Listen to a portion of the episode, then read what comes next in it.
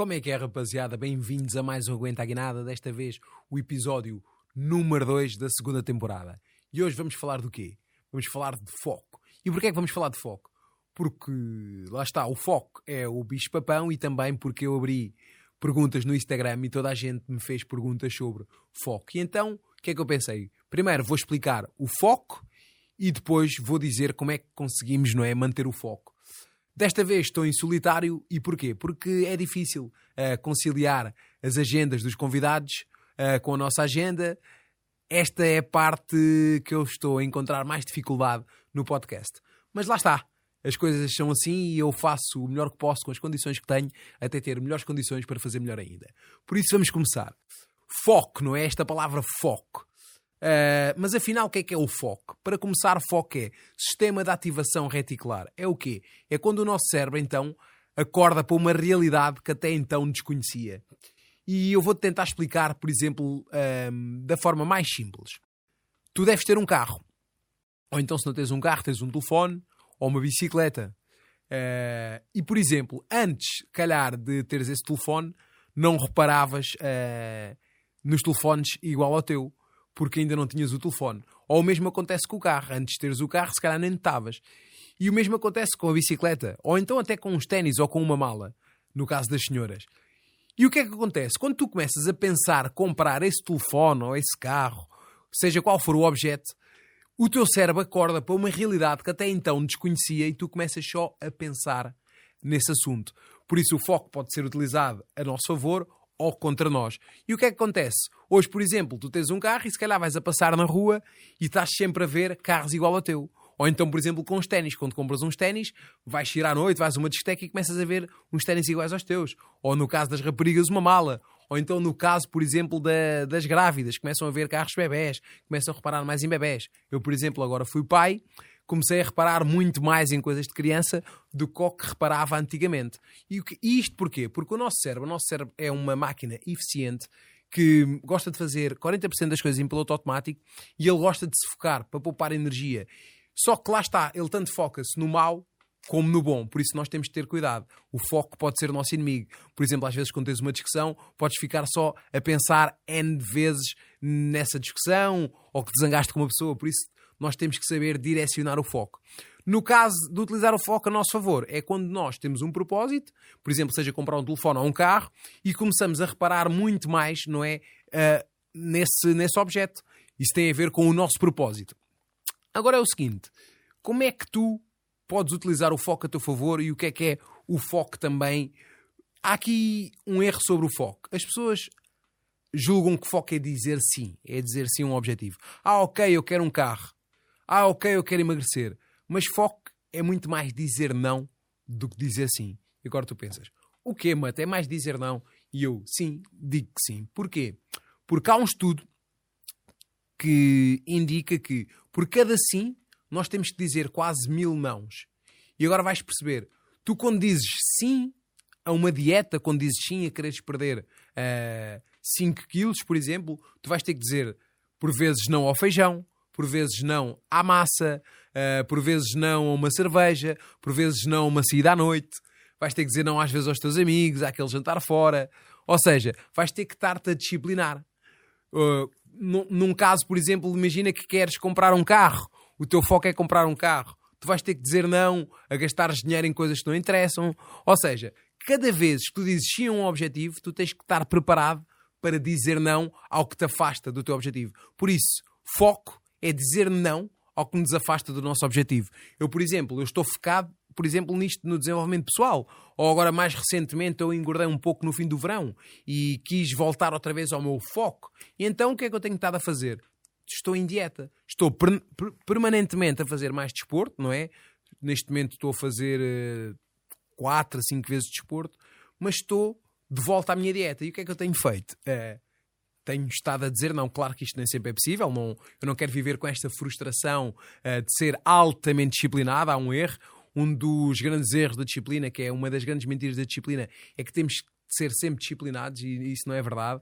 Uh, nós temos que ter a disciplina necessária para desenvolver o hábito e depois aí então podemos estar mais calmo, lá está, tem a ver com aquilo que eu falei do cérebro querer fazer as coisas em piloto automático e então quando nós temos o hábito, depois já não necessitamos de gastar tanta energia, não é? Para, para fazer essa tarefa, seja hum, ir treinar, seja ler, por exemplo, para ler, ao princípio é demasiado complicado e depois à medida que o corpo vai ganhando o hábito, vai sendo mais fácil. E agora tu dizes, ok, isso é tudo muito bonito, já explicaste o foco, uh, já disseste que foco é dizer não, mas agora como é que eu posso manter o foco? Isto tem. Há várias maneiras, não é? Mas tens que identificar primeiro qual é que é o teu propósito, o porquê. Porquê é que tu queres ter esse foco? Ou seja, tens que ter um propósito, porque senão tu não vais encontrar a, a motivação necessária para estares focado. Porque lá está, para nós sermos disciplinados, nós temos que encontrar um significado na dor. Então é porquê? Queres emagrecer porquê? É para teres melhor aspecto? É por um motivo de saúde? Ou sei lá, ou queres abrir um negócio? Não sei. Qualquer objetivo é válido, mas tu tens que identificar o que é que queres e porque queres, o teu porquê. E depois de identificares isso, mais facilmente tu vais criar a disciplina necessária. Mas agora, como é que tu podes uh, tornar isto de uma forma mais clara? Primeiro, tu tens de ter clareza, tens de ter clareza do que é que queres uh, e tens que também definir um tempo para alcançar esse objetivo, porque senão é vago, senão não passa de um sonho. Ah, ok, por exemplo, eu quero ter um carro, mas quando? Uh, o teu objetivo tem que ser datado, tens que ter uma data, porque vamos por tu dizes-me, quero emagrecer uh, 10 quilos, mas se for em 20 anos, tu podes emagrecer uma grama se calhar por dia. Mas se me disseres, eu quero emagrecer 10 quilos, mas num ano, então aí já vamos ter que definir uma estratégia para tu perderes, por exemplo, uh, um quilo por ano. Ou seja, tens de ter clareza, tens que saber o que é que queres e o tempo em que queres. E depois, o segundo passo, como eu já tinha dito, era identificar o porquê. Porquê é que queres esse objetivo? Uh, será que é por motivos de saúde? Olha, deixa-me dizer-te uma coisa.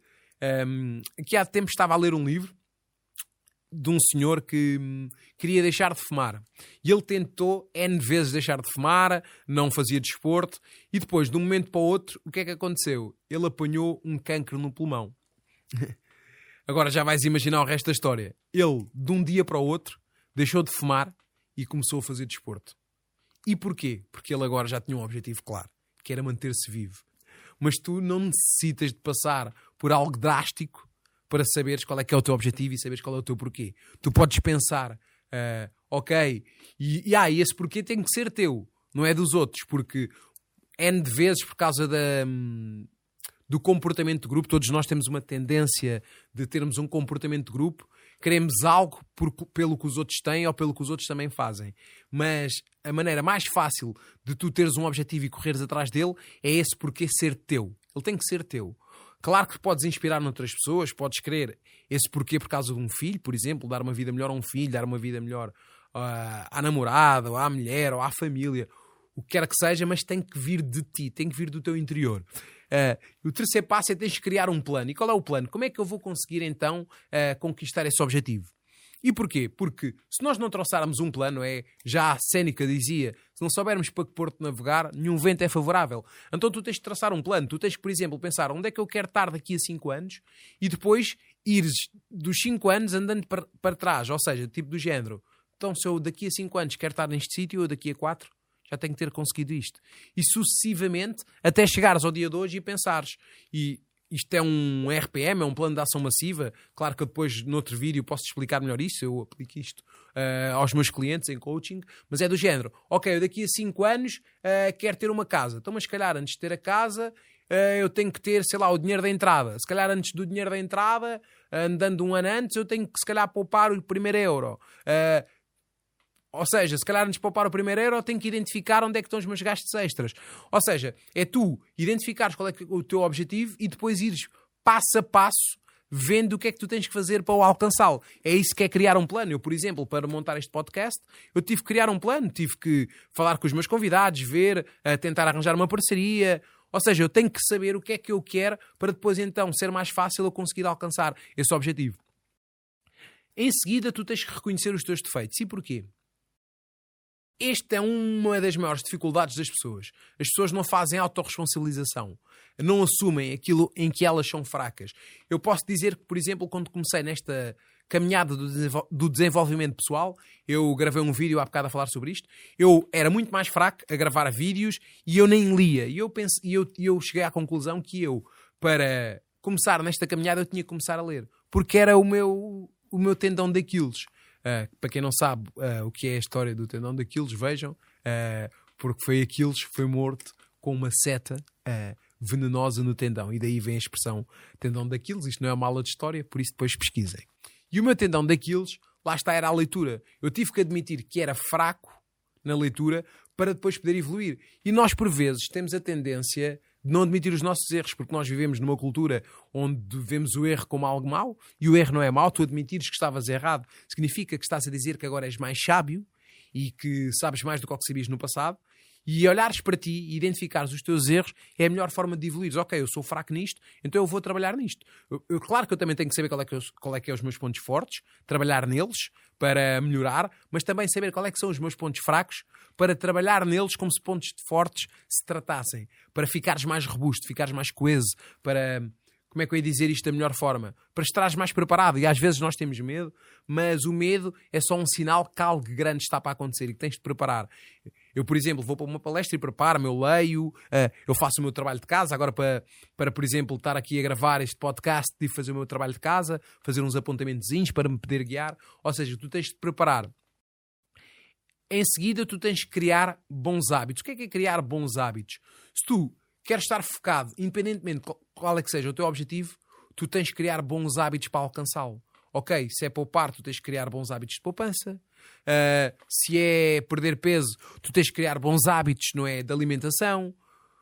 Independentemente daquilo que tu faças, tu tens que identificar quais é que são os teus maus hábitos e os teus bons hábitos. Ou seja, tu tens que identificar o que é que te afasta do teu objetivo e o que é que te aproxima. Eu, por exemplo, ok, estou, estou na dieta, vou comer um bolo, eu tenho que pensar, isto afasta-me ou aproxima-me do meu objetivo? Se calhar afasta-me, então eu meto de lado.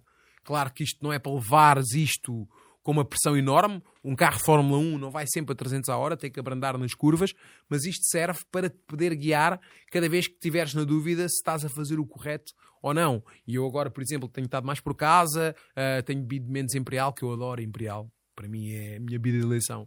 De inverno gosto de beber um vinhozinho, mas a Imperial é mesmo aquele top, né? ainda por cima no verão, mas agora lá está, tive que me disciplinar porque estou com mais trabalho, os meus objetivos um, aumentaram, tenho o meu sonho e até ao final do ano quero conquistar de coisas que eu depois, à medida que for conquistando, vou partilhando contigo e espero que fiques contente também, uh, da mesma forma que eu vou ficar contente, como é óbvio, porque é o meu propósito.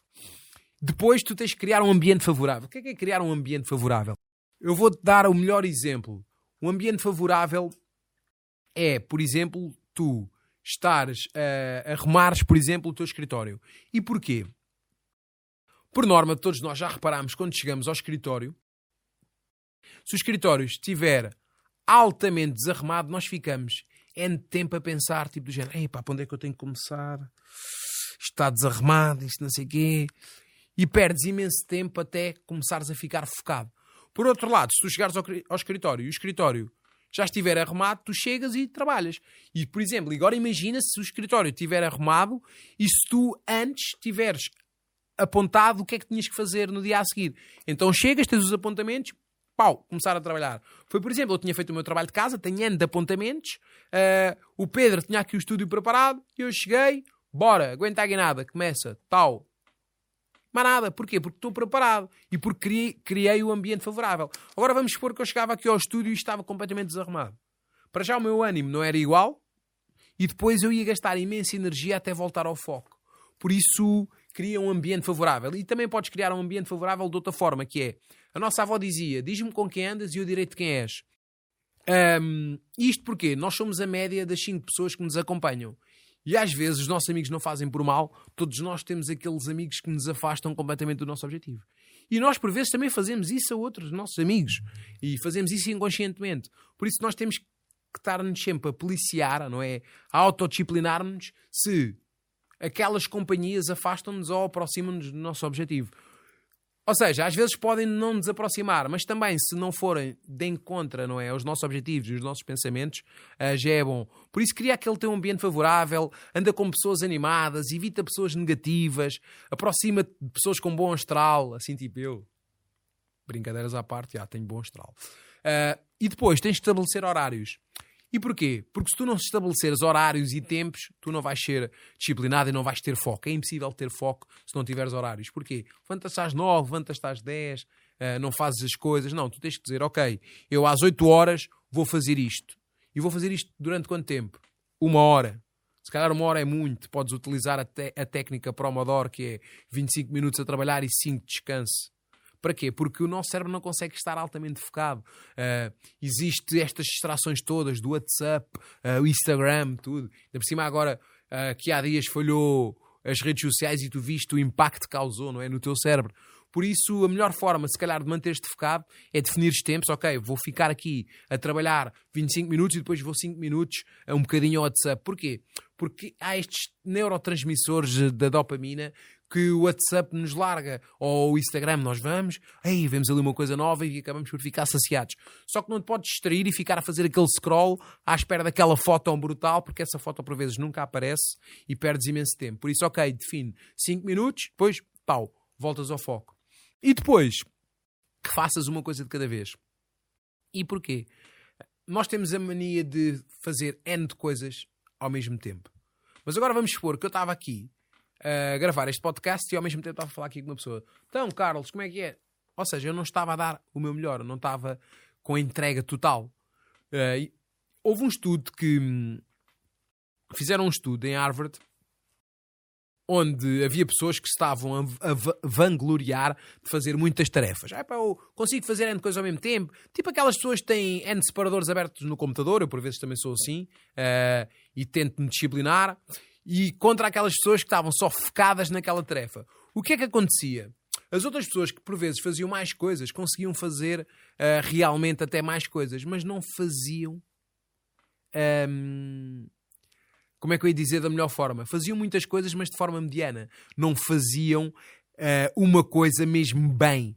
Porque foco não é fazer uh, tudo, foco é fazer a coisa certa tu não tens que ser uh, bom em tudo, tu tens que ser bom numa única coisa. É isso que, é, é isso que nos leva a um patamar mais além, porque nós temos a mania que temos que fazer mil e uma coisas, mas isso foi porque o nosso sistema de ensino educou-nos para ser medíocres, para sermos medianos. Ou seja, ah, tens que ser bom a todas as disciplinas. E então depois perdíamos tempo. Uh, numa disciplina que éramos bons para melhorar uma disciplina que éramos maus. E então o que é que aconteceu?